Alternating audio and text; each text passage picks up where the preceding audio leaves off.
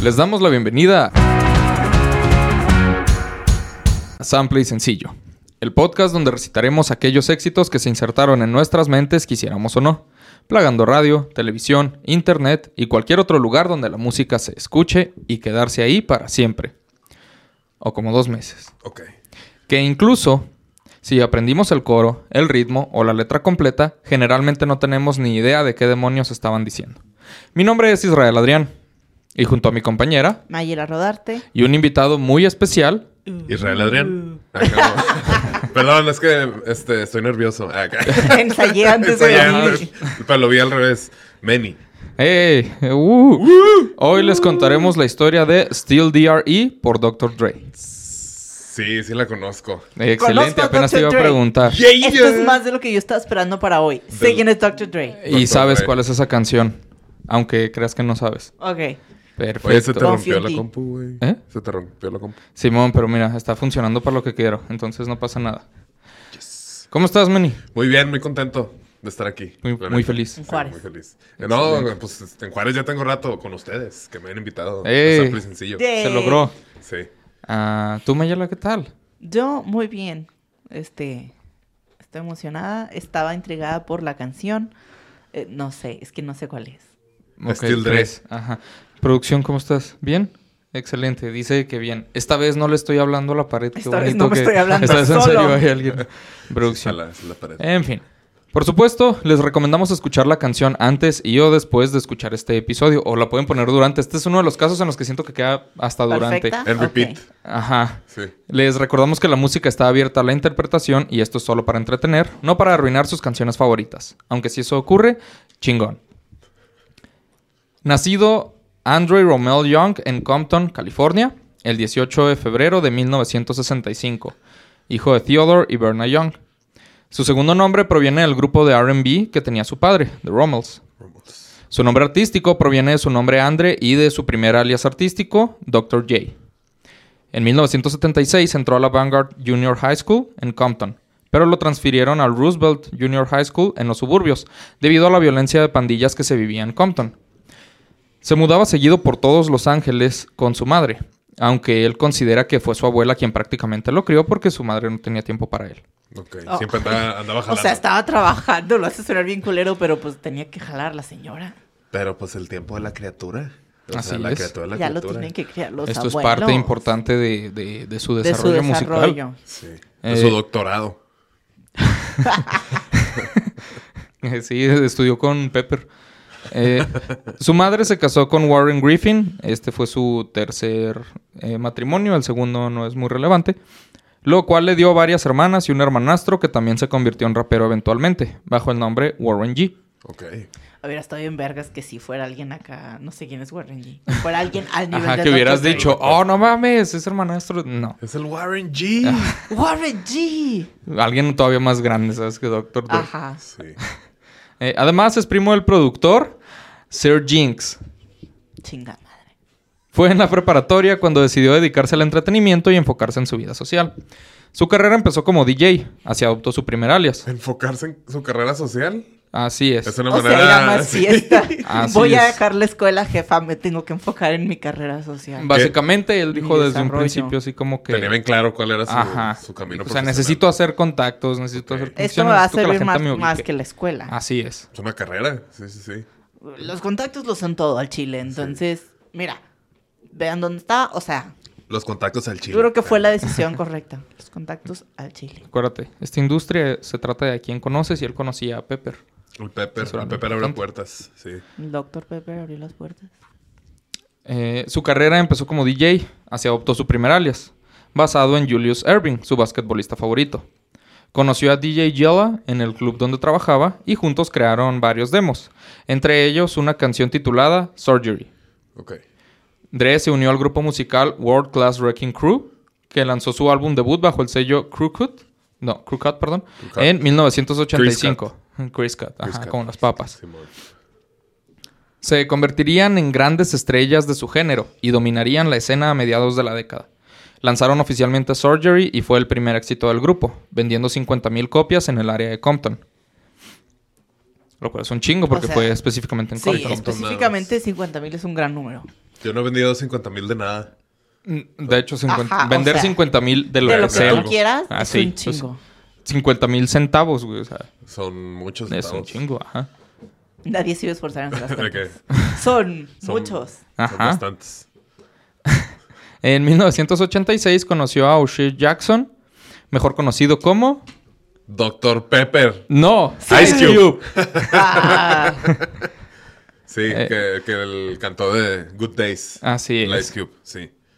eh, con quien colaboró para grabar canciones para Ruthless Records, su siguiente sello discográfico, dirigido por el rapero local. Easy E. Trabajando con este sello surgió la oportunidad de crear un colectivo con otros raperos en compañía de Eazy, Ice Cube, Arabian Prince, MC Ren y DJ Yella. me maman los nombres, me maman. El DJ Yella. Crearon un pequeño colectivo Arabian que tal vez hayas escuchado de él, Mayela. Yo sé que Manny sí. Me siento como un examen, güey. Conocido como Es que nombran a NWA. alguien y Manny me voltea a ver y yo. que, que ella, ella, ella es la que tiene que Sí, ese sí. NWA sí los conoces. Excelente. ¿Qué significa? Significa afroamericanos Con a- actitud. con actitud. Así Afroamericanos de manera Afroamericanos. despectiva, con Así- actitud. Técnicamente no despectiva. Políticamente incorrecto. Ajá, eres pero blanco. lo están usando de manera Fraternal, empoderadora. De empoderadora. manera con actitud. Así es. Ah, sí. Ah, entonces, eh, a este grupo se le atribuye la creación del género conocido como gangster rap, Gangster rap. un subgénero del hip hop alto en profanidades y repleto de menciones de crímenes urbanos y el estilo de vida pandillero. Simón.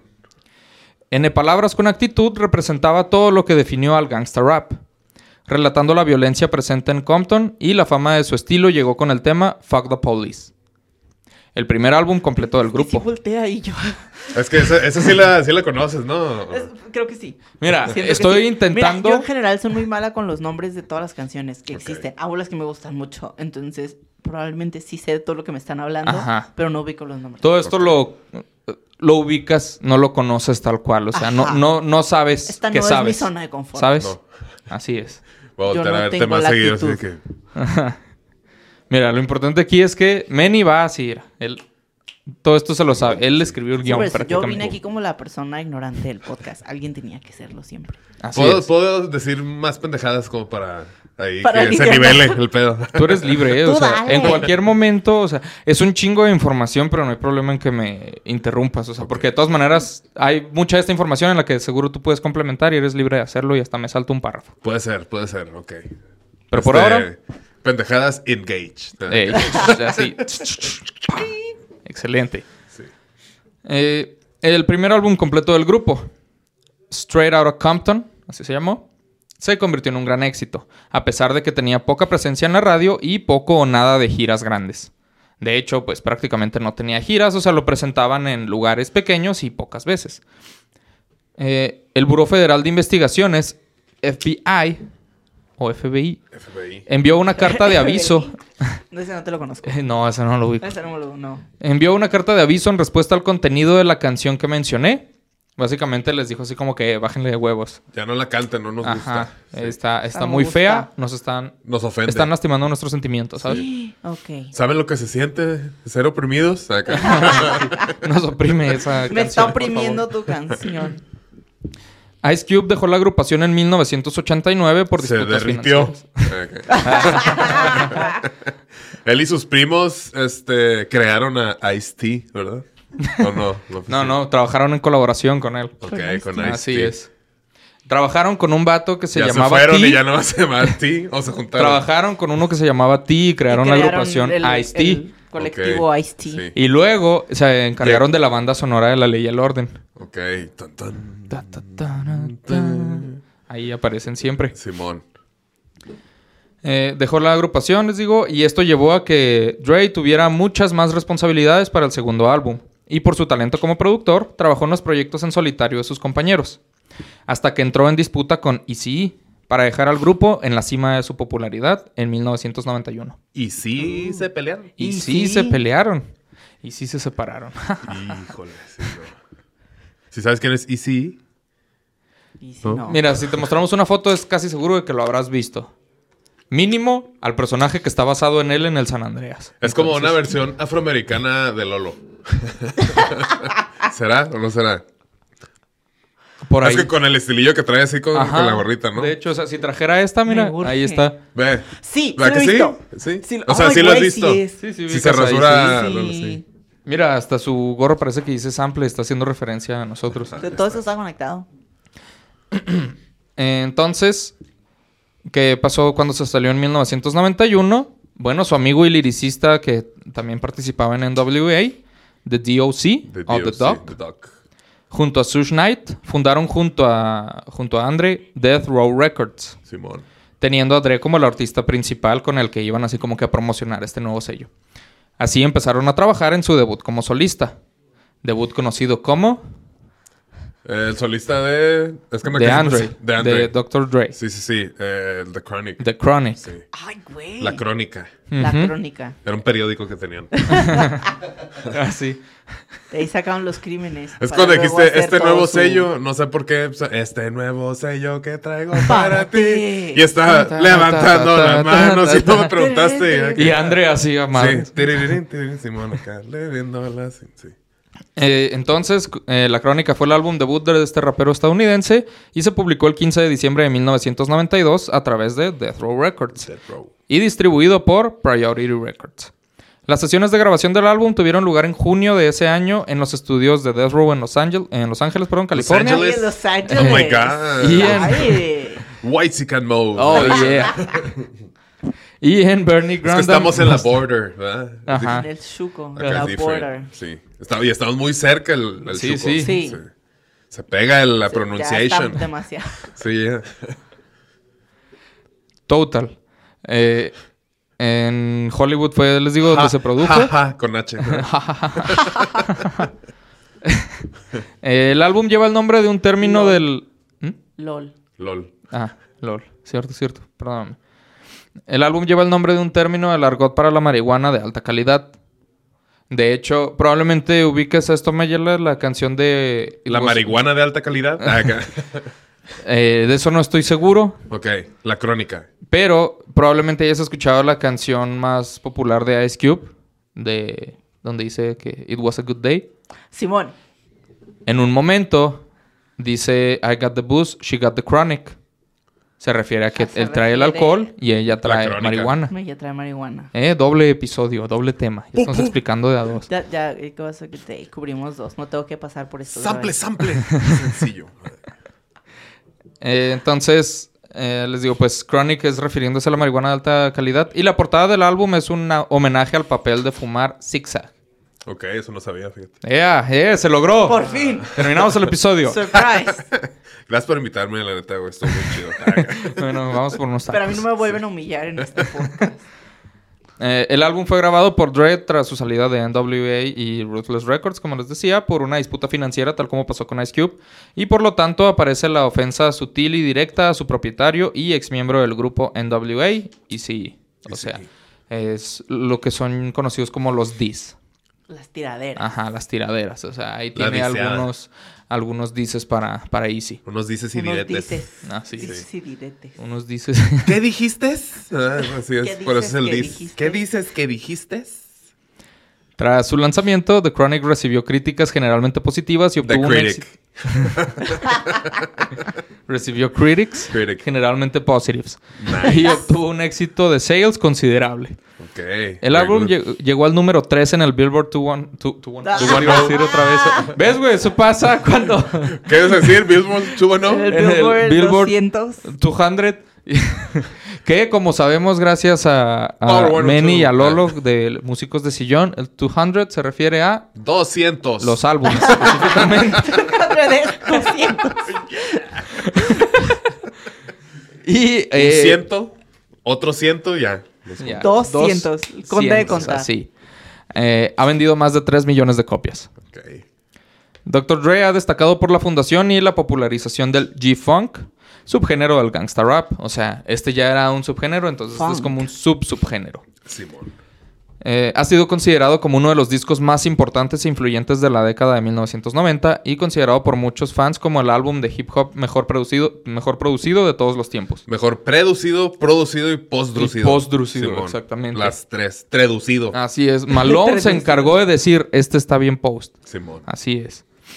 Ah, en el año 2003, el álbum fue clasificado con el número 137 en la lista de la revista Rolling Stone de los 500 mejores álbumes de todos los tiempos.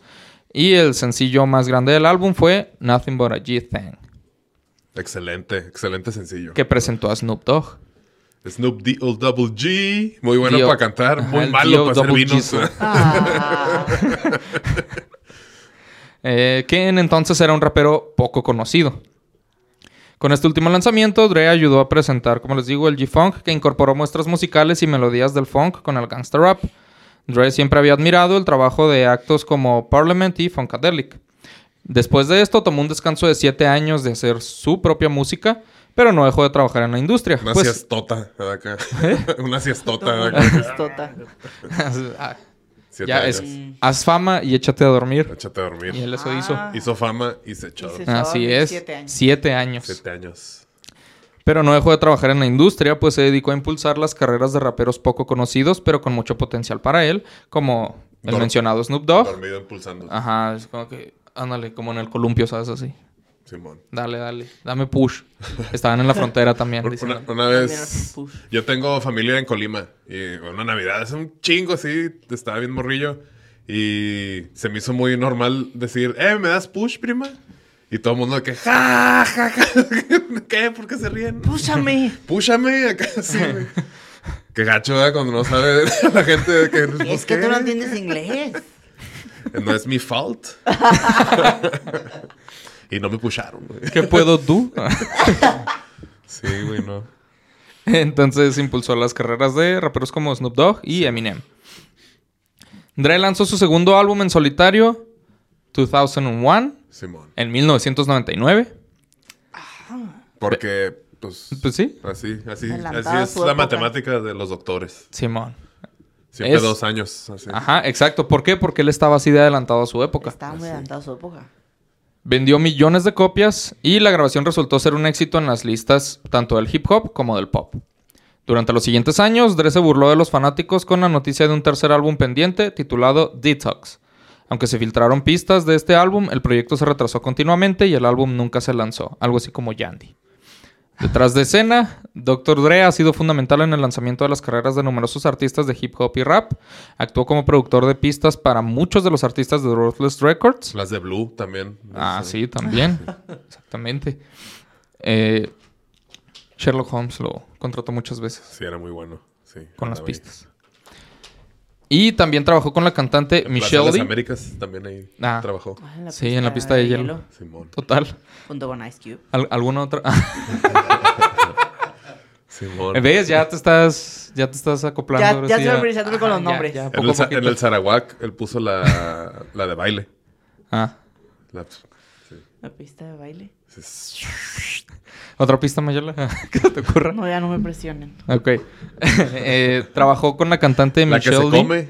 Ah, no, es ah, pasta. Ah, de ah. aviones. Me equivoqué. Eh. Ajá. No es pista, es pasta. Volvemos después de este corte comercial. La pista de hielo. ah. Las pistas. eh, entonces, ahora sí trabajó con la cantante Michelle Lee en su álbum debut. Y con NWA, pues ayudó a producir gran parte del material del grupo.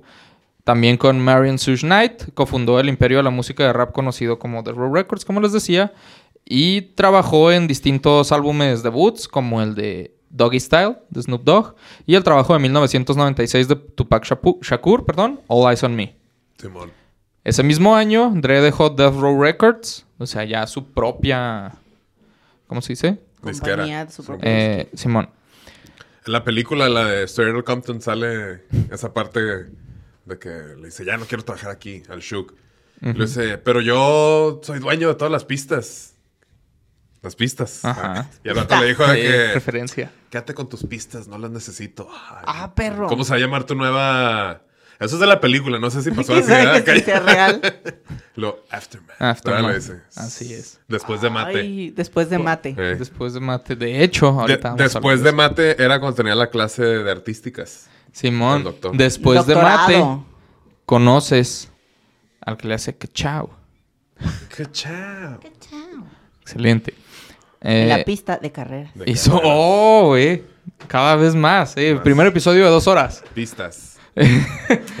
escapando, eh, es, eh, salió de Death Row Records, escapando de la cada vez más problemática disputa de rap entre la costa oeste y la costa este. El conflicto eventualmente llevaría a la muerte de los raperos Tupac Shakur y Este. Biggie Smalls. así es. No mames, sí me la sabía, pero tenía chiquito. miedo de cagarla. Y yo. Ay, Biggie Yo Smalls es una historia tan trágica, ¿verdad? Sí. Está Sale en la película para verla. No, No. no, eso no. No. Ese necesita una película, él, sí. Sí, de hecho, toda. O sea, recuerda que esto se trata en sí de Este NWA. episodio es de Dr. Dre. y este episodio es de Dr. Dre. Simón. Pero, que- ¿a qué vamos a llegar? Que como se dan cuenta, pues Dre ha hecho El e hizo un chingo, Un de cosas. Entonces, pues es difícil como que ponerlo todo en orden. Por eso, pues voy a intentar como que... Me estoy intentando enfocar a lo que va relevante a la pista, tal cual. y ya porque va a hablar tanto de lo que habla en esta canción. Ok. Eh, pero esta época fue cuando lanzó ese segundo álbum, como les decía. Y para promocionarlo lanzó el sencillo Still, D- Still DRE o Still Dre. Nuestro tema de hoy. Pero antes, debo explicarles algo. Esta canción tiene un chingo de jerga. Así que para ahorrar tiempo no me voy a poner a explicar cada El palabrita. O sea, voy... El jerguerío. Ajá, No. para explicar todo el jerguerío, Jerguero. Que prepárense para un jerguerío. todo el argot. En lugar de eso, pues voy a decir como que directamente las interpretaciones, porque eh, no sé si hayas escuchado el podcast, pero cuando decimos canciones en otro idioma, pues es el idioma original y luego en español. Spanish. Entonces, pues en español lo voy a decir como que directamente como se interpretaría para no perder tanto tiempo en Ok. como estamos ahorita, ¿no? Para no traducir literal y que no tenga sentido. Ajá. Perfecto. Ok. Ah, la canción empieza con un intro que pues nos recuerda que esta canción ya es música de señores. Porque empieza con Snoop Dogg y Dr. Dre platicando. Algo así como los Bookies. Y dice, yeah, N-word, we're still fucking with you. Still waters run deep. Still Snoop Dogg and DRE, 99 N-word. Guess who's back? Still, still doing that shit, hot Dre. Oh, for sure, yeah, check me out. Lo cual significa, sí, N palabra, aún estamos, pues podemos decir como que chingando aquí contigo. Las aguas corren, aún corren profundo, aún Snoop Dogg y Dre, 99, N palabra. Adivina quién volvió, aún haciendo esa mierda, ¿eh, Dre? Oh, por su pollo. Sí, chéquenme. Chill. De chill. La canción fue... Ah, para esto, Mayela, todavía no has ubicado cuál canción es. Claro que no. ¿Puedes darle una ¿Puedes rapear señal toda la canción, por favor? con algo que se te haga que podría ser muy conocido de la canción para que pueda ubicarse? Pues es la de pim, pim, pim. ¿Sí es esa la pim? Ajá. Lo pim, pim, pim, pim, pim. pim, Simón. Pem, pem, pem, pem, pem, Yeah. pem. ¿Sí? Ah, ok, aquí estoy, ya. Esa es. Perfecto. La letra en mi perra vida me hubiera dicho algo. La gran mayoría de la gente te aseguro que tampoco. O sea, todos están más familiarizados con el ten, ten. Entonces, Simón. muy bien. Snoop D-O Double G. sí, no, algo así. Así es. Eh, la canción fue producida por Dre, Scott Scorch y Melman. Eh, el aspecto más obvio reconocido es su simple loop combinando el piano y un pizzicato, que puede escucharse a lo largo de toda la canción. Algo común en el hip hop de la costa oeste, que era pues eso, o sea, agarrar como que algún beat bien chidota y solo loop, dejarlo así. en loop en el fondo, ahí. Mientras ellos rapeaban. In the font. Así, in the font. In the font. Eh, la primera parte, la primer part eh, de la canción, nos recuerda que esta ya es música de señores, como les decía, porque esto pues es nada más como que una plática entre ellos, no están rapeando tal cual, eh, como veíamos en el episodio de Navidad sin ti, ¿no? Sí, como todos saben. Es nada más ellos así hablando. Muchos hombres hablan en todas las canciones. Pedro, qué gusto. Es como lo mismo, ¿no? de verte. Están así. pero es Más o menos porque en sí no están así cantando, como- ahí sí es Bueno, más sí. como que ellos hablando. Es que a lo mucho es así- como que el así cantan el norte. ¿sabes? Cosas así. como. Pero eso es como de reggaetonero también ahora. Sí, también. O sea, la plática es como de señor. Como Poco a poco se bookies. vuelve música de señores señor. también, Sí. ¿ves? Y lo que a la mitad así. Tus ojos, tus labios. tu Eso- cabello. eso Ah, sí, mi empiezan a, a Sí, platicar. ¿Sí? Empiezan a platicar. Como con un eco y luego... Con un me teclado. ajá. No te puedo olvidar. Y luego llaman a su hijo así como que... ¿Está tu Mira, mamá? amigo, venga. Ah, esa puta canción, no. Pásame a tu mamá. Que está cagando. Pásamela.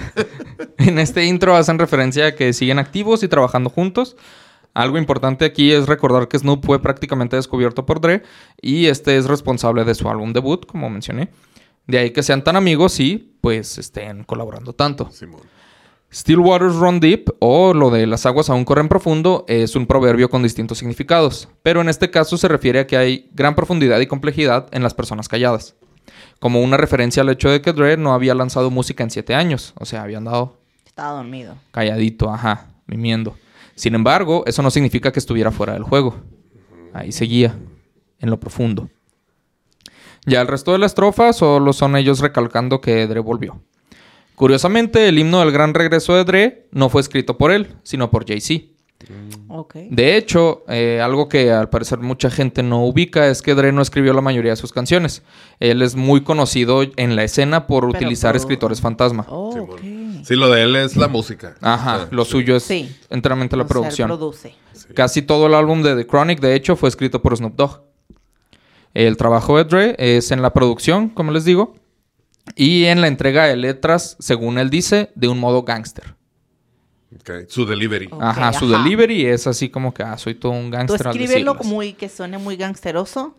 Yo me encargo de que suene más. ¿Qué digo? Pues está chido si el vato sabe que no es su fuerte la Pues, lírica. sí, Ajá. Uno tiene Porque, que saber pues, sus talentos. Sí, ¿hasta dónde? Total. Y él lo acepta. Accepted. Ajá.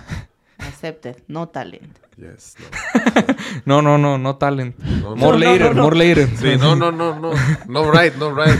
Delivery. Bright, Nino Bright. More to the rate.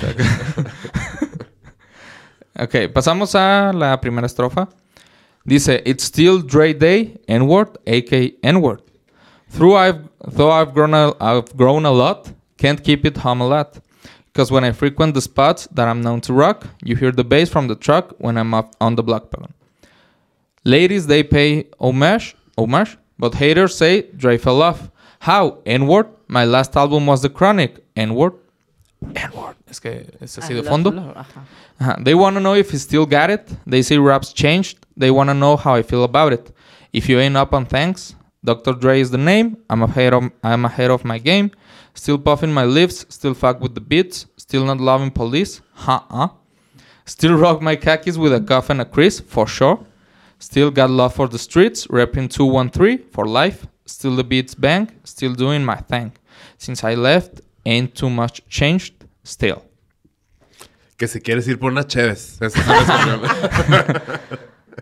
Nomás muchas veces. Ajá. Como, Ya regresé. En, un- en un loop también como Ya regresé. Como suele pasar en el rap, pues eh, las canciones pueden ser cortas, pero tienen un chingo de letra porque es Lo estar mismo. ajá, Sí, es rimando, mucho, rimando, ajá. rimando, rimando. Pero vamos a la traducción, obviamente. Aún es día Dre, N palabra. Acá, N palabra.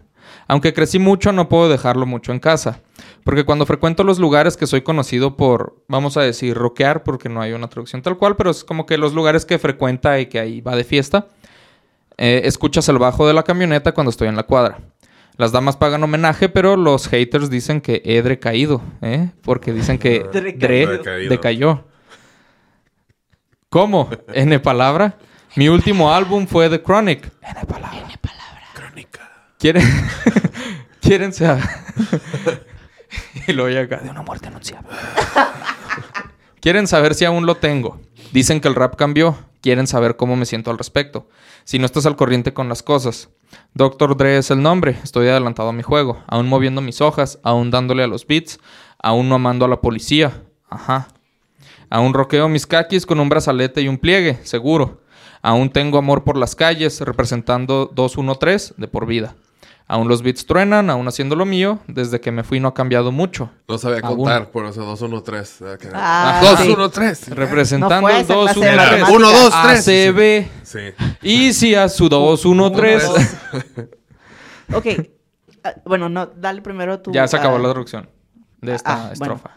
¿Quieres? Mucho respeto ahí al señor doctor, pero Patricio. con señor doctor, señor doctor. Pe- Profesor perdón, señor Dre. profesor doctor Patricio, pero, o sea, realmente tenían beef con alguien, tenían la carne con alguien, o, o, o, o sea, ¿por qué se están midiendo el pito todo el tiempo? Ok. Es- pues Ah. es que el- los doctores a veces eso hacen. Ajá. Medir pitos. Dr. Dre contra Dr. Sí, Pepper. el proctólogo. Proctología era su especialidad. Los beats era por... este, Era por hobby, gusto. Por, Ajá. por gusto. O sea, pero él lo que se dedicaba realmente era, ok, a ver, saca el metro así, no. Me sobró híjole, mucho, no. ¿sabes? Como que siempre en ese... Dejando de, ch- de chistes. Acá. Siempre, siempre en ese pedo es... Así es escena. O sea... Ajá. O sea, ver- aunque no haya un beef real A con ver quién le mide pues. más. En este, Vamos a ver quién le mide más el rifle. Vamos a ver a quién le apuesta, man. en este caso específicamente, o sea, actualmente ya es más, o sea, como que todos esos beefs son pues nomás por publicidad. En ese entonces sí había una verdadera rivalidad entre costa El- este y oeste. Eh, de- como dije, o sea, pues eso llevó a que Sí, eso, la- a la las muerte, muertes de, Tupac y de Grande Chiquito. Entonces, eh, aquí realmente sí viene con un motivo, pero él realmente va también con la idea de no se tiene que tratar de eso. Sí. Pero ahorita vamos a llegar. Ok. Porque, pues digo, todo el hip hop que empezó de la costa este y era como que, como estos güeyes del otro lado están diciendo, están haciendo cosas Están tan chidas y esto así y- como que, no, nosotros, ustedes acá, pero... Ok, sí había un beef, ok. Sí, pero justo en este vato era como que lo que quería hacer de que ya, no, Paz. no more beef. No No, more beef. Ajá. No más carne. No más carne, Paz. exacto. No más carne. Ajá, o sea, pace, así. Pace. Pace. Es el Maluma de su generación. Sí. Sí, ¿eh? Así publicó una foto acá de los plan- del plano... ¿cómo se Cartesiano. No, de, de los... Del plano de Estados Unidos. Los planos cardinales, así. ¿o ¿Cómo se llaman estos? Los puntos cardinales, perdón, acá. Mira, como Oeste, el este, este y oeste, oeste. así, luego paz. Ok. Así. Así le aplicó en su sea, Instagram de 1999. Pasa en este y en el oeste. Así es. Y en aquel también. Y en aquel. Ahora sí, el inicio de esta estrofa es una referencia a una canción de su primer álbum, Fuck With Dre Day, que a su vez es una referencia a la expresión payday, los días de pago. Término utilizado en el hip hop y pues en general, realmente en, en el idioma inglés, para presumir que su música tiene muchas ventas. O sea, está diciendo que aún sin haber sacado música, él sigue ganando mucho dinero.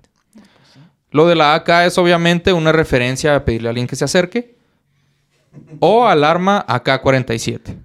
Un arma comúnmente referenciada en el género, sobre todo con raperos de la costa, por su fácil acceso durante la época de violencia de pandillas, y generalmente los pandilleros cargaban con estas armas, algo muy referenciado en pues todo lo que veas que se trata de esa época. Sí. Y De los hecho, narcocorridos. Igual que acá, sí. Igualito. El cuerno de Shivo. de hecho, El ya que mencionaba lo de lo de ECE, también esto se ve mucho, por ejemplo, en el Gran Theft Auto San Andreas, que se trata justamente de eso y está inspirado en En mi sí. En. En sí, ajá. Eh, no, pero está inspirado en esa violencia también de pandillas. Y si te fijas, no sé si hayas visto alguna vez ese juego, es como que... Así lo ubico. Ok. Sí. Probablemente hayas visto que casi siempre los pandilleros traían acá 47. Eran Sí, eso o unas, creo que eran UCIs, no me acuerdo. ¿Por qué? Porque eran las armas más comunes de... para- Le, durante la metías, le metías una Ajá. clave y salía avión y todo el pedo. güey. Ajá, sí, pero ellos no tenían las claves acá Claves. con Dre. Ok. Eh, Dre habla de los lugares que frecuenta, pues se volvió en un referente para el género en la costa oeste. Entonces, siempre que volvía a la ciudad, iba de fiesta a los lugares donde creció. Los bajos de la camioneta hacen una doble referencia, pues se refiere al fuerte sonido de la música mientras recorre las calles, pero también al hecho de que era común andar en vehículos conocidos como lowriders. Los Riders. Son como que pues Sí, el, sí, vehículo de ubico, preferencia. ok, sí, esa Eh, parte sí. lo ubico. Eso sí sé que me estás hablando. Ubicudo. Ubico. Eh, ok, de hecho, el video musical también muestra mucho de esto.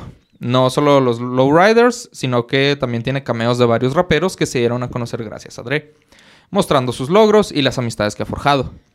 Nota cómo sigue siendo un éxito, no solo musical, sino entre las chamacorras, entre las chamaconas bien morrocotudas. Las chamacorras cotorronas. Ajá, cuando dice que le están pagando homenaje.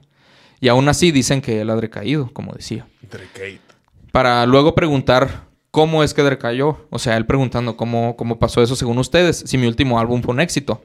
Y es algo curioso porque técnicamente hay otro trabajo suyo en esos siete años. En 1996. Ah, estaba tan no. Porque en 1996 se lanzó el álbum The Aftermath. Bueno, Dr. Dre Presents The Aftermath. Ajá. Que fue lanzado por su recién creado sello. Y dos canciones eran de él y en el resto, o en la gran mayoría, el resto del trabajo. Pero este disco fue una decepción en ventas y en críticas. Entonces aquí probablemente intenta distanciarse de ese trabajo y enfocarse en su álbum que ya era un clásico. Así La- como que las, diciendo... las ventas de Ah, no, estamos ajá. enojados, estamos decepcionados.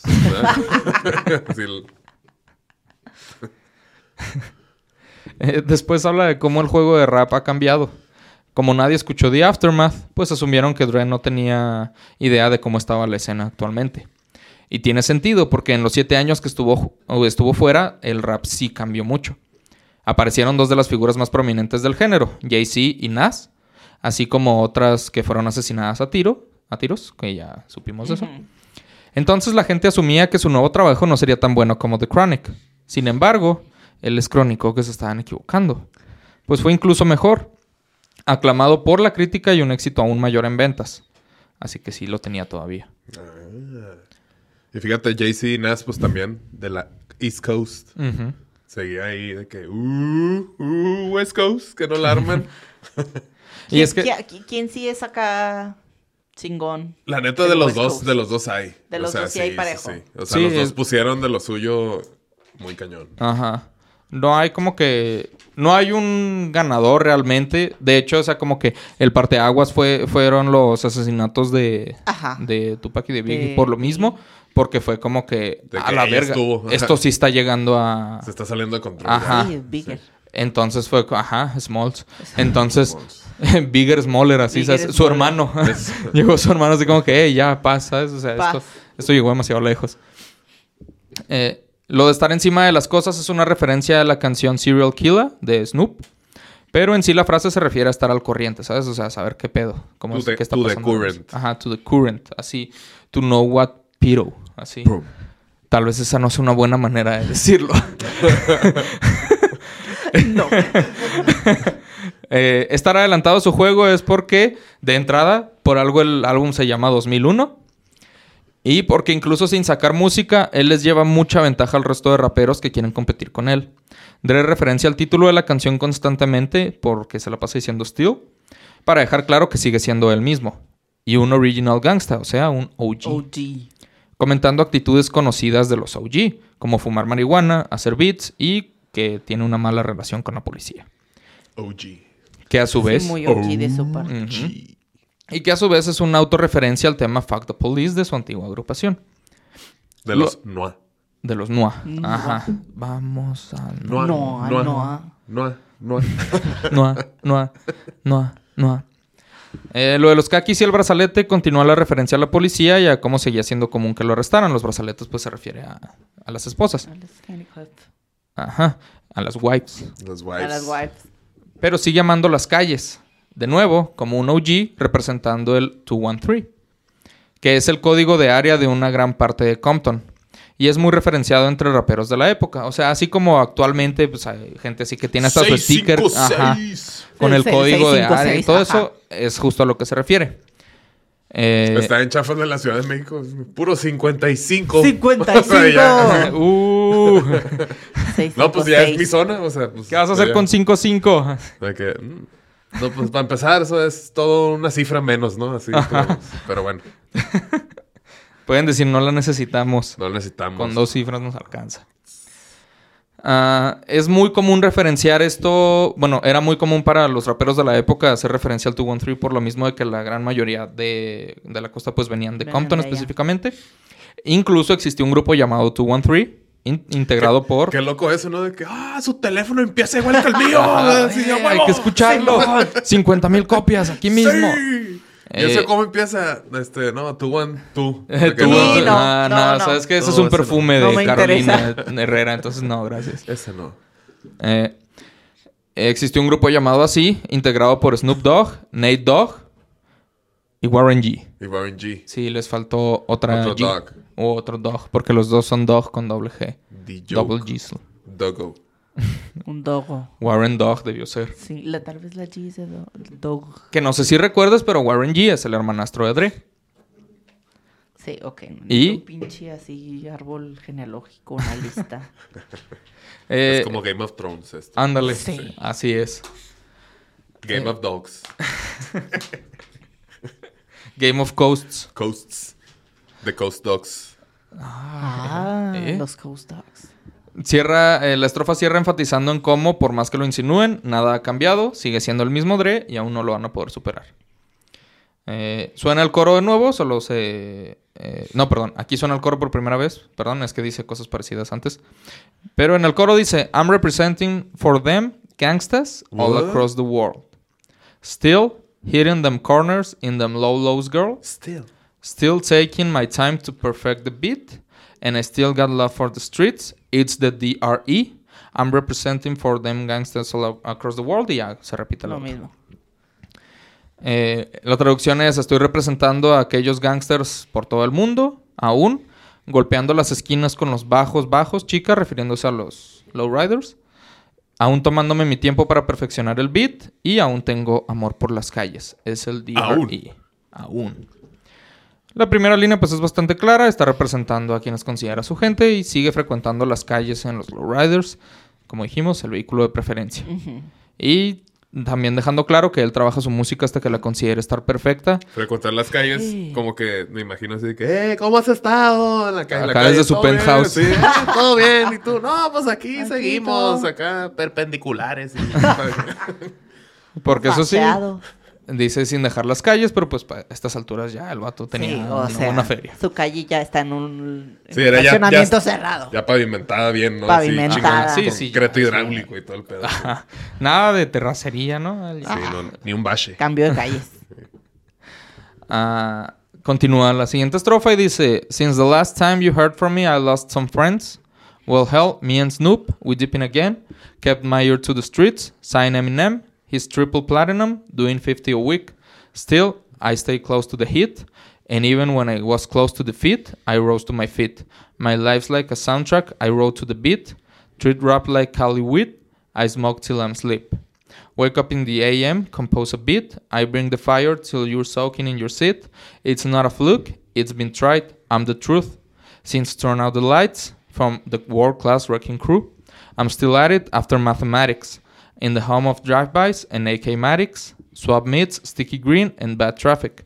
I dip through, then I give you, still, DRE. Still. ¿Qué dijo, primo? Acá. Y eso dice, desde la última vez que escucharon de mí perdí algunos amigos. Bueno, al diablo, Snoopy y yo nos estamos lanzando de nuevo. Snoopy. Snoopy. Snoopy. Snoopy, Ah. yo. Snoopy, yo. Charles, tú. Así. Eh, mantuve mi oído a las calles. Firmé a Eminem, es triple platino, haciendo 50 por semana. Aún me mantengo cerca del beat. E incluso cuando estuve cerca de la derrota me puse de pie.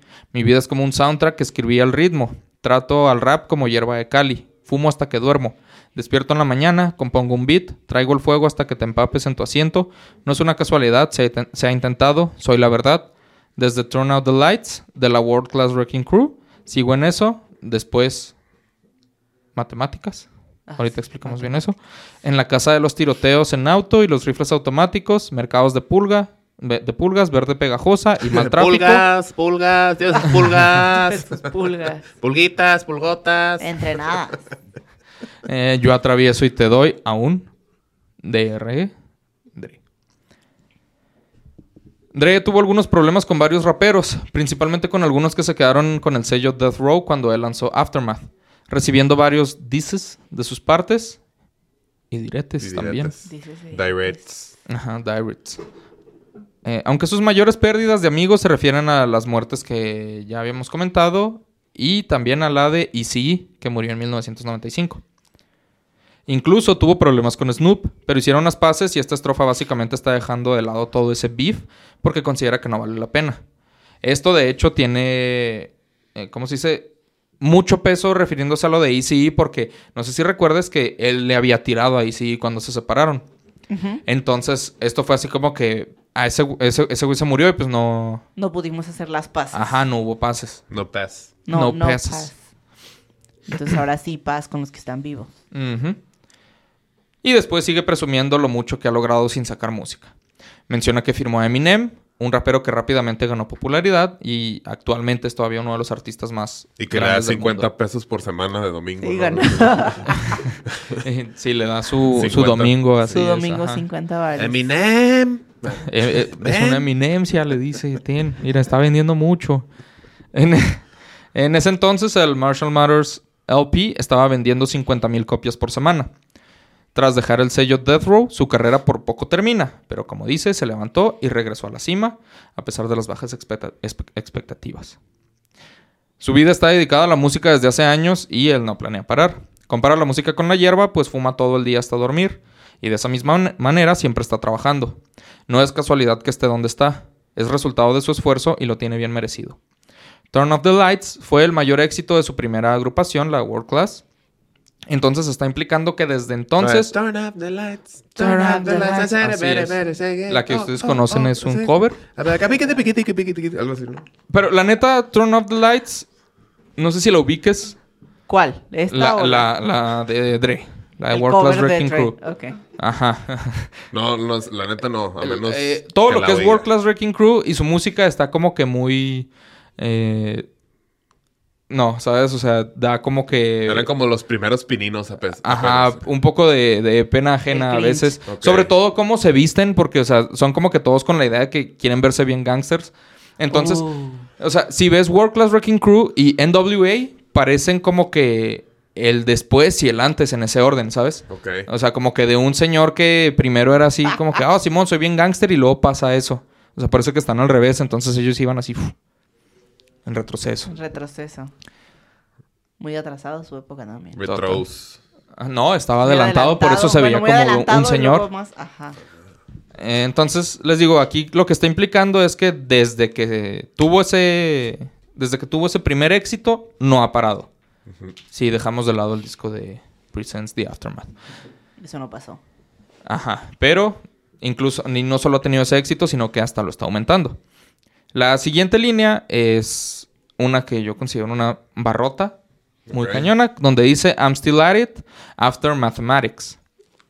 Haciendo referencia a Aftermath, su sello discográfico. Sigue trabajando en él, pero dice lo de las matemáticas para referirse al dinero. Entonces está diciendo after mathematics, pero también es aftermath Aftermath. Mathematics. Entonces, como que todo el dinero que está ganando el sello, pero también se refiere a todo lo que pasó tras ese aftermath de su caída y de que todos pensaban que no iba a Ajá. regresar y todo ese Y también después de lo que hace después de la clase de matemáticas. Así es. Todo el álgebra, toda La la, álgebra. Ajá. la Se ecuaciones. necesita mucho para ser doctor. Para con- exacto, para conseguir su doctorado. Sí, es algo muy matemático. Eh, y de este mismo, de esta misma mane- manera se está refiriendo que después de ganar dinero, o sea, after las mathematics, él sigue trabajando. O sea, sigue en eso incluso después de todo lo que está ganando. O sea, esta línea es como un ogro, güey. Muchas capas. Muchas Como capas. una cebolla, Sí. como un ogro. Cebolla. Cebolla. Cebolla. Ajá. After Mathematics. Sí, está muy cañón ese señor. Bueno, Jay-Z. Jay-Z. Ajá. Sí. Eh, la última parte hace referencia a la violencia que se vivía en Compton en la época. AK Mari, que es una jerga para referirse al rifle que ya habíamos mencionado. Eh, no el que miden, sino el de asalto. Pero también a que esa violencia era tan común como la marihuana y el mal tráfico. Cosas que pues definían a su... A su ¿Cómo se dice? A su barrio. A su barrio, exacto. Y parte de que Compton tuvo uno de los récords criminales más altos en la historia de su país. Eh, fue, bueno, todo esto es parte de eso y también la gran cantidad de drive-bys que hubo, por eso los menciona. Los cuales pues son los tiroteos en auto cuando pasa así el carro, Ajá. nada más, pum, disparan y fuga. Como el que acaba de ver hace... Allá afuera de mi casa hace unos días. ¡Wow! ¿Puedo decir eso? No. Hablaremos de eso más tarde. Usted no lo sabrá. Eh, entonces, que, ah, que curiosamente los drive-bys históricamente son una manera común de asesinar raperos. Simón. O sea, hasta en años recientes sigue pasando, ha seguido pasando. Y finalmente dice que les voy a seguir dando a Dre, el Dre que sigue siendo y nunca dejó de ser. Pasa el coro otra vez, ahora eh, se repite. Y luego la última estrofa dice: It ain't nothing more but eh, it ain't nothing but more hot shit. Another classic city for y'all to vibe with. Whether you're calling on the corner with your fly bitch, biatch, laid back in the shack, play this track. I'm representing for the gangsters all across the world. Still hitting them corners in them low lows, girl. I'll break your neck, damn near put your face in your lap. N-words trying to be the king, but the ace is back. So if you ain't up on thanks, Dr. Dre be the name. What? Still running the game. Still got it wrapped like a mummy. Still ain't tripping. Love to see young blacks get money. Spend time out of the hood. Take their moms out of the hood. Hit my boys off with jobs. No more living hard. Nah. Barbecues every day, driving fancy cars, hey hey, still gonna get mine regardless, regardless, still. ¿Y qué dice? ¿Y cómo dice? No es nada sino más mierda caliente. Otro CD clásico para que ustedes se entretengan. Ya sea que te estés refrescando en la esquina con tu perra, perra, relajado en la choza, pon esta pista. Estoy representando por los gangsters en todo el mundo, aún golpeando las esquinas con los low lows, chica. Romperé tu cuello, cerca de poner tu cara en tu regazo. En palabras tratan de ser el rey, pero el as está de vuelta. Entonces, si no estás al corriente con las cosas, Doctor Dre es el nombre. ¿Qué? Aún dirigiendo el juego. Aún lo tengo envuelto como momia. Aún no me estoy viajando. Amo ver a jóvenes negros ganar dinero, pasar tiempo en el barrio, pero sacar a sus mamás del barrio. Darle a mis amigos trabajos. No más vivir difícil. No, no. Barbacoas todos los días, conduciendo carros uh. elegantes. Barbacha. Oye, oye. Aún voy a tomar lo mío, de todos modos. Aún. Aún. Aún. Lo que está diciendo. Ok. Básicamente. La, caca caliente. Ajá. Caca caliente y perra. Los demás raperos no hacen más que mierda caliente. Es trabajo nuevo, recién salido del horno, pero no deja de ser mierda en comparación a lo que él hace. Si a la puerca la vista es de caca, sigue siendo puerca, ¿no? Ah, pues técnicamente sí se suelen vestir. Pues sí, o sea, pues se, revuelcan solitas, ¿sabes? Como los de la costa. Oh. a ver, ¿tienes beef con algún podcast? creando beef. La neta no. Es tu momento de tirarle un podcast. Este. Pinches músicos de sillón. Ajá. A los músicos de silla que andan ahí de papilas, hablando ahí que, que, que no saben de música, hablando de música, bájale huevos. Los artistas de silla, ¿no? artistas de silla. No saben de pintura, pero están siempre intentando dibujar. Bájale. Ah, entonces él dice que está haciendo otro disco clásico con este nuevo, tal como hizo con The Chronic, un álbum que hizo historia y también se convirtió en un clásico instantáneo. El resto trata sobre escuchar la música, nada complicado. Después les recuerda que muchos intentan ser el rey, como en las cartas, pero el que parece estar hasta abajo, o sea, el as, como todos lo veían por desaparecer esos siete años, no deja de ser el más grande. ¿Por qué? Porque como sabemos, el as es la carta más baja, pero también es la más alta. Más alta. El resto de la estrofa es mostrando cómo ha trabajado tanto por jóvenes negros y Eminem, empezando desde abajo. Tal como él hizo alguna vez. Algo parecido hizo Jay-Z en una canción, diciendo, he hecho ricos a más negros que la lotería. Pues ambos son conocidos por trabajar con jóvenes promesas y convertirlos en grandes raperos. Y o... comprar lotería. Ajá. Así es. The Rain, así cuando sale la rana. The O tan, o tan solo ser una... The Chalup. O tan solo ser una influencia para los mejores en el género de los últimos 30 años.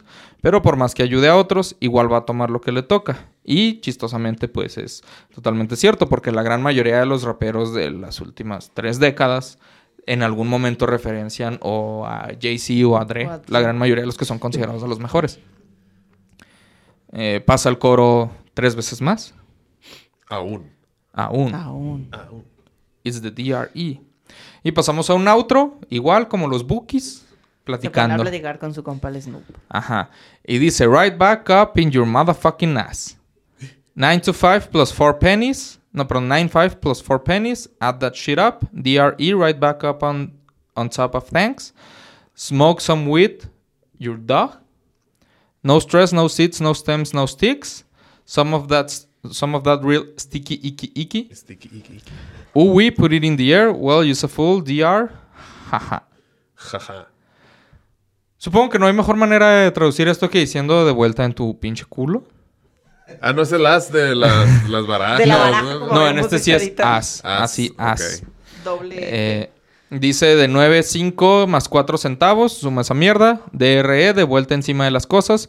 Fumando algo con tu dog. Sin estrés, sin semillas, sin tallos, sin palos. Algo de esa verdadera pegajosa osa osa. De la... Ti, ti, ti. Uwi, ponlo en el aire. Uwi porque están haciendo referencia a, Ricky Morty. Simón. Dice... Bueno... Bueno... sus tiempos. Así ves, él tenía toda la razón. O sea, casi... No, como 15 años antes. 15 años. Bueno, eres un tonto de R.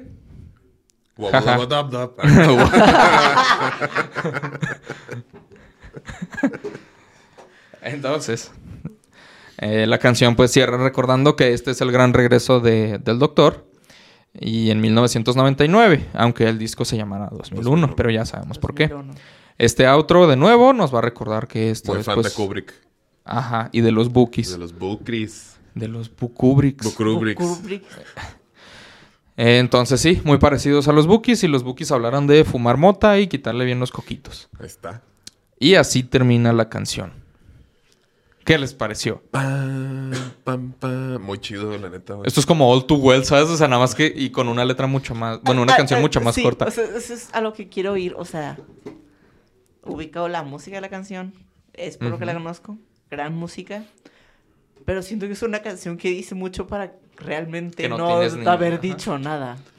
Pues es que así es el hip hop. Ajá. Bueno, la mayoría del hip hop como que así empezó, ¿no? O sea, Dre sabe que lo suyo es el delivery y siento que no necesita nada más. Aunque sí hay barras muy buenas de Jay-Z, sí, estoy de acuerdo. Es que, por ejemplo, este, es este que es el G, el G-Rap, que es así gangster, Ajá. pues es de medirse el rifle. Ajá. Pero también lo chido de lo de la costa este. Por ejemplo, Nas, pues es un poeta. Nomás está hablando de cómo está la vida y todo y no es de medirse nada. O sea, nomás es... Está la canción, la de, la de I Can, que está sampleada la de... Ah, Simón. Esa es la canción, como, si la escuchas está bien cliché y bien bonito lo que dice, pero está dicho de una manera de que, ay, los niños, sí o sea, destaca. así muy, cañón. sí. Entonces en eso es punto para el este. Ah. Ah, Ok, ya, dale, esto ya me interesa más. Ajá, y es que también recuerdo que la gran mayoría de los, de los raperos, eh, en su afán de, de pegar, lo primero que intentaban era, pum, un beef, ¿sabes? Necesito tener pedos con alguien. Pues sí. Un periodicazo. Fama. que Ajá. me cuenta, ah, sí. Así, un, un ¿cómo se dice? Así con, Un tuitazo. ándale, Sí. Un tuitazo. así. Beef. Es lo que pasó hace unos años con Machine Gun Kelly y Eminem, por ejemplo. Beef, beef, beef. Entonces, ¿qué pasó? O sea, un beef así de la nada. Pero chistosamente eso le sirvió a los dos de publicidad hasta cierto punto. Sí. O sea, bueno, uno se cambió de género totalmente, pero le Sí. va mejor en el nuevo género, ¿sabes? Entonces, Y luego eh, beef con Slipknot. de que no, mijo, tampoco. ¿eh? Que- que- que- Aquí tampoco, señor. mijo, regresas Mijo, allá. no. sí, sí, ya hay, hay, hay casos en los que tampoco hay que, hay que irse. Aparte el vato está ruco ya, o sea, ya no es así como un chavito, ¿Está ¿no? ruco? Tiene más de 30, sí tiene. 34, Machine Gun Kelly? ajá, tre- sí, ¿no? Sí, ya creo que están sus 30. Se ve más pendejón. Sí, de hecho. No recuerdo si ya se casó 32. con Megan Fox, pero sí 32. recuerdo que estaban así como que no tan... Sí, o sea, lo alejados. Megan Fox es mayor que él, entonces en Ajá. mi cabeza se veía más chiquillo. O se ve muy pendejón, no sé. Pero, o sea, justamente ese es el problema. O sea, que muchos que hacen, pues Se ven dicen, chicos. ah, me voy a ir por lo... O sea, porque ese beef empezó realmente nada más porque... O sea, Eminem hizo un comentario que Ajá. realmente pues pasaba desapercibido, pero él dijo, oh, me mencionaron. Aquí Le me dijo voy a el agarrar, voy. Gallina. Ajá, tengo beef con Sí. Eminem, ya chingué. Y pues no tal cual, pero ese es el rollo y es lo que se suele hacer, no importa el idioma, si te fijas, o sea, ¿qué es, qué, ¿cuál es la música que más, más, ¿cómo se dice? Más publicidad recibe, publicidad gratis cuando hay pedos. Ver, hasta la rola de Cristian Nodal Sí, tirándole a J Balvin. Nodales, ajá. Y es Este beef. ejemplo perfecto fue un beef que empezó por nada. Es de que, ¿por qué, güey? ¿Por qué de repente empezó así acá el... Ah, Lo- porque lo subió un meme J Balvin que era de Cristian Nodal y Cristian Nodal Sí, dijo- sí, pero- Ajá, o sea, dijo, madre, voy a va a hacer una canción, sí. Pero ahí lo entiendes más porque él sí está bien chavito, ¿no? Como Sí, sí, sí. Bueno, sí. Ay, Nodal. Saludos Bueno. a Nodal, que nos, Saludos a la nos mira. ¿Y tú, Manny, qué opinas? ¿Ya te sabías toda la letra? ¿Sí sabías bien todo No, lo que la dice? neta, ¿Sabes de qué hablaba? nada Soy más? muy fan del hip hop, pero mi forma de funcionar, mi mente como que no le pone mucha atención a, a las letras. Y de, de ninguna rola, a menos que esté como muy clara, así, no sé, como que me pierdo la música. Entonces, Aunque pues, sea mejor que la música, Sí, está chido lo ver cual eso. no es usual. No. Sí, no. Este, pero sí, las rolas, las únicas que me sé así de que cantaba y todo era porque veía el librito cuando estaba chavito. Y son las que le echaba un chingo de ganas Sí. para aprendérmela. Sigas, Y ahí la digo así, canta- Y luego dije, no, eso. ya, casi. Pero sí, no, casi no, nunca le pongo tanta atención hacia la, a la, A la a la letra. letra. A la letra. Fíjate. Muy bien. Está chido. Excelente. Muchas gracias por esclarecer todo este beef. Misterio. misterio. No, no. A ti por venir a tu set. No, a no. nosotros. A ti. No, A, a ti ti. por venirte verde también igual que yo. Somos Por combinar. Iki, sticky, iki. Venimos con lo Ah, Iki como Sticky. sticky. Sí, sticky, sticky. Excelente. Eh, pues después de esto. Gracias a ti. eh, Still. lo que Still. Still. Como Ben. Somos un meme. Pero más que Ben. Ah, Eh, somos un meme. ponle. Ah, ah, ah. Sí, mira, yo eh, pónganlo verde. Hay que hacer corrección de color. Somos como la regla de Inglaterra. ¿eh? Así que siempre está como de un color. Que siempre está toda machadita. Ah. Hijo, mi, mi, bolsa está fuera de cámara, pero es verde. Es verde. Tendrán que creerle. Sí. Crean. Sí, sí es. Sí, ah, No estaba jugando. Sí, es verde, sí. Pues ya, ya está. Como la reina. La reina. Ah, entonces, Dre estableció su propio sello discográfico, como mencionábamos, Aftermath Entertainment, en relación con Interscope Records. Firmó numerosos actos para Aftermath, pero sus dos mayores éxitos llegaron con Eminem y 50 Cent. Al principio, Dre recibió críticas por contratar al rapero blanco Eminem, pero pronto para la gente demostró que los críticos estaban equivocados. Incluso sus propios compañeros, que, o sea, pues el hip hop también se trata mucho de razas, entonces fue como que, ah, no mames, o sea, esto es toda una afrenta, ¿sabes? Pero Eminem lo que hizo fue para ellos como que probarse en la escena y dijeron, ok, está bien. Está bien, pues. Entras, ¿sabes? Así, o sea, tienes el pase, ¿sabes? Ahí está. Eres parte. Mom Spaghetti. Así es, con el Mom Spaghetti. Mom Spaghetti. Eh, produjo varios de los álbumes de éxito de Eminem, incluidos The Slim Shady LP y The Marshall Mathers LP. Con 50 Cent, Dre trabajó en su primer éxito, Get Rich or Die Trying, entre otros proyectos. El famoso también encontró el éxito fuera del género del rap, produciendo éxitos pop para la cantante Gwen Stefani y la cantante de RB Mary J. Blige. La Mary. Eh, Dre fundó Beats Electronics, Electronics en 2008 con Jimmy Iovine y seis años después lanzaron un servicio de suscripción de transmisión, Beats Music. Apple adquirió ambos en un, en un acuerdo de 3 mil millones de dólares en 2014, de los cuales Dre recibió 800 millones, si no recuerdo mal bueno. Si deja. A lo largo de los años, eh, él puso su consultorio y así funcionó. Desde chiquillo ahí andaba. Sí, ahí andaba. Sí se veía que ahí estaba revisando así la mezcladora, la abría y todo. Y así como que, ay, necesito un trasplante. Sí, dando diagnósticos acá. Ajá, así con la tornamesa. Así como, ah, o sea, esta no sirve para poner platos. ¿Qué está pasando? Y ahí se puso. Eh, a lo largo de los años, Dre no solo ha rapeado sobre la violencia o el comportamiento imprudente, ha vivido algunas de sus letras, experimentando numerosos roces con la ley. En el 91, según los informes, golpeó a la presentadora de televisión Denise Barnes y trató de empujarla por un tramo de escaleras. El ataque fue provocado por un segmento que había hecho sobre la salida de Ice Cube de NWA. Dre enfrentó cargos de agresión y una demanda civil, una demanda civil por sus acciones, pero ambas partes decidieron llegar a un acuerdo extrajudicial. Al año siguiente, Dre nuevamente enfrentó cargos de agresión por un presunto ataque al productor Damon Thomas. Fue arrestado por agresión a un oficial de policía unos meses después. Después. Dre pareció llevar su comportamiento peligroso al extremo. Al extremo, ya. en 1994. cuando. Dretente. Eh, a la policía. Eh, perdón, cuando condujo a la policía a una persecución a alta velocidad mientras estaba ebrio habiendo violado su libertad condicional por el delito de agresión anterior. Dre fue sentenciado a varios meses de cárcel y se le ordenó pagar una multa. Cumplió su condena en 1995. La demanda civil que Dre enfrentó con Denise Barnes continuaría atormentándolo a medida que otras mujeres salieran a la luz sobre el comportamiento violento de Dre contra ellas durante los años 90. Dre se refirió a sus acciones pasadas en una entrevista con el New York Times en agosto de 2015. Como detestables. Ah, como drelesnables. Dijo, hace 25 años era un joven bebiendo demasiado y en mi cabeza sin una estructura real en mi vida. Eh, sin embargo, nada de esto es una excusa para lo que hice, afirmó. He estado casado durante 19 años y todos los días trabajo para ser un mejor hombre para mi familia, buscando orientación en el camino. Estoy haciendo todo lo que puedo para no volver a parecerme a ese hombre. Después se divorció. En 2008, mm. Dre expandió su marca de hip hop cuando fundó Beats Electronics, les digo, y pues se llevó una muy buena feria. Eh, ah, sí, espera, es que aquí tenía el dato. Sí, se llevó aproximadamente 800 millones él, convirtiéndolo en la estrella de rap más rica según Forbes. Como parte de la adquisición, la más grande en la historia de Apple, Dre e Iovine se unieron a Apple en puestos ejecutivos. O sea, no solo se llevaron a feria, ah, sino que se volvieron parte de Apple. Un sueldo ahí también, aparte. Otro sueldito. En 2016, Apple anunció que estaba trabajando en una serie de televisión con guion basada en la vida de Dre, titulada Vital Signs, cuyo tema también se desempeñaba, eh, perdón, en donde también se desempeñaba como productor ejecutivo. En agosto del 2015 anunció el lanzamiento de su esperado tercer, tercer álbum, Compton, a soundtrack. Espera, ¿esa serie salió? No me suena, ¿sí? No. No. No. Sí, no, no salió. Pero él ahí estuvo trabajando Pero en él eso. ahí estuvo y hasta le pagaron ese Ese álbum fue programado para coincidir con el estreno de la película eh, biográfica Straight Outta Compton, que trata con la historia de NWA. Dre afirmó que el álbum se inspiró en el tiempo que pasó en el set de filmación. En 2014, un ex administrador de fondos de cobertura llamado Steven Lamar, nada que ver con Kendrick, Con Kendrick. demandó a Dre y Iovine alegando que como el hombre que él era el hombre que introdujo y desarrolló la idea de auriculares respaldados por celebridad- celebridades para Beats Electronics, porque eso es parte de lo que volvió a Beats tan importante Sí. que pues Se lo dio Pura celebridad. Celebridades usaban, ajá. publicidad y que lo estaban estafando en las regalías, pero le dijeron que Nel. Nel.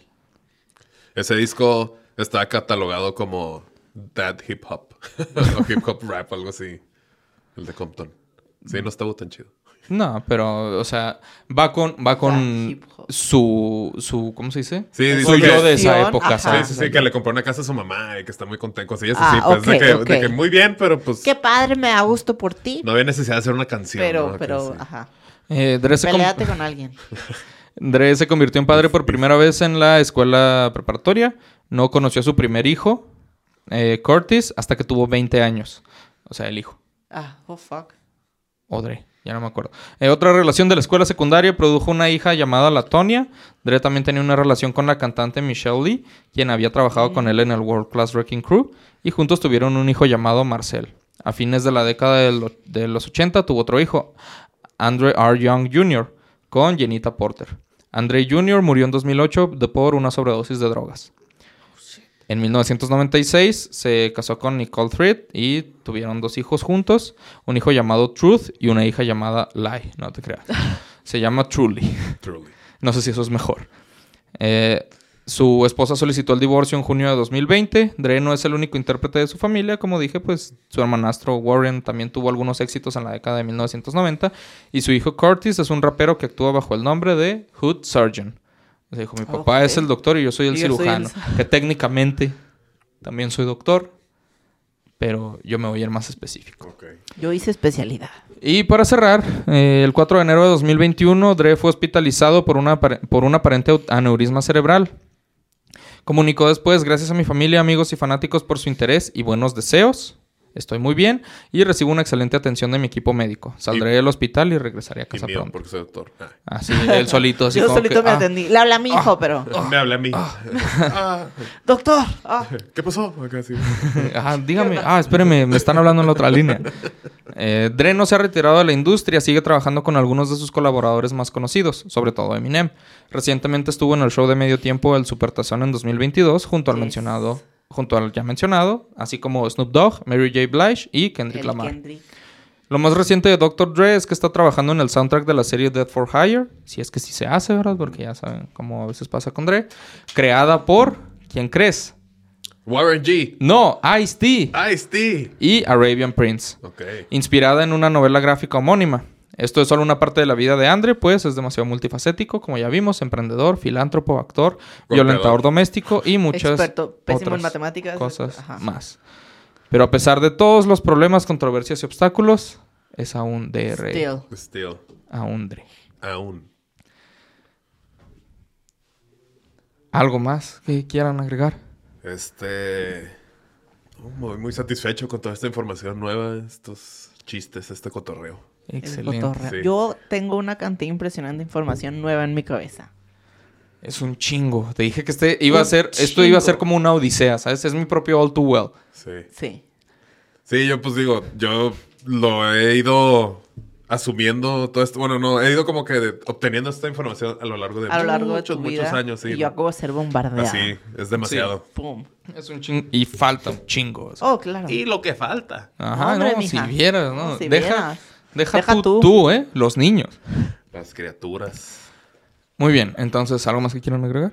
¿No? Yo estaba, aquí andamos, aquí andamos. Nada. Gracias, Meni, por Muchas venir gracias, a nuestro podcast. Gracias a ustedes por invitarme. Está Pero muy, deja, muy bonito. hago mejor el outro bien para no hacer esto dos veces. Gracias Entonces, por invitarme. Ya voy. eh, entonces, sin más por decir, ese fue el significado de Steel Dre por Dr. Dre. No olviden seguirnos en nuestras redes sociales como arroba sample y sencillo o a nuestras redes individuales si lo prefieren para actualizaciones sobre el podcast y demás información importante. Mi nombre es Israel Adrián. Y yo soy Mayra Rodarte. Y nuestro invitado, Meni. ¿dónde te pueden seguir, Meni? Es arroba no soy Manuel en Instagram. Muy bien. Sí. Y a Eh, los demás ya tengo un handle que es arroba acá soy Meni. En todo lo demás. Excelente. Ahí en Ah, el Meni. ¿Algo que quieras anunciar? ¿Mencionar algo? ¿Tu Tu podcast? Eh, tenemos un podcast muy bonito también de música, pero... Sí, ya tuvimos aquí a tu copias. compañero. Sí, mi compañero, sí. A ver cuándo me invitan a mí acá. pero- Se llama Músicos de Sillón. Este, ahí para que lo busquen. Está, está chido. Está chido, ya estuvimos nosotros Ah, sí, también. estuvimos nosotros. Gran episodio. De los mejores que Muy hemos tenido. La neta, sí. No, Dre. yo los escucho. Pero, Ay, Top Puedo tres. decir. Así. Top 3. Ajá. Humildemente. Ah, bueno. Entonces, Este, no, Ah, pues sí, gracias. por decir. Así. muchas gracias por haber venido. Nos men. vemos Te lo apreciamos mucho. Y nos escuchamos en el siguiente episodio de Sample y Sencillo. Hasta la próxima. Eh. Qué bonito, qué bonito.